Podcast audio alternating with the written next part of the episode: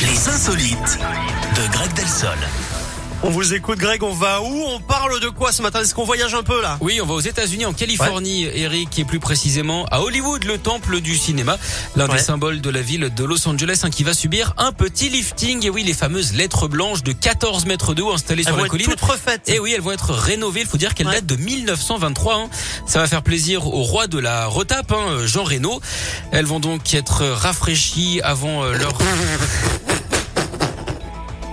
Elles vont donc être rafraîchies avant. C'était long à venir, hein, avant Ah, leur centenaire l'an prochain. Ah, Les travaux ont démarré hier et vont durer 8 semaines. 1500 litres de peinture vont être utilisés.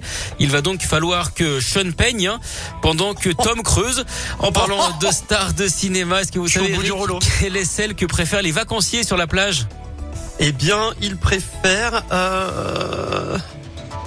Je ne sais pas. Celui qui a fait les films Le Transporteur, Jason Tatane. N'importe quoi.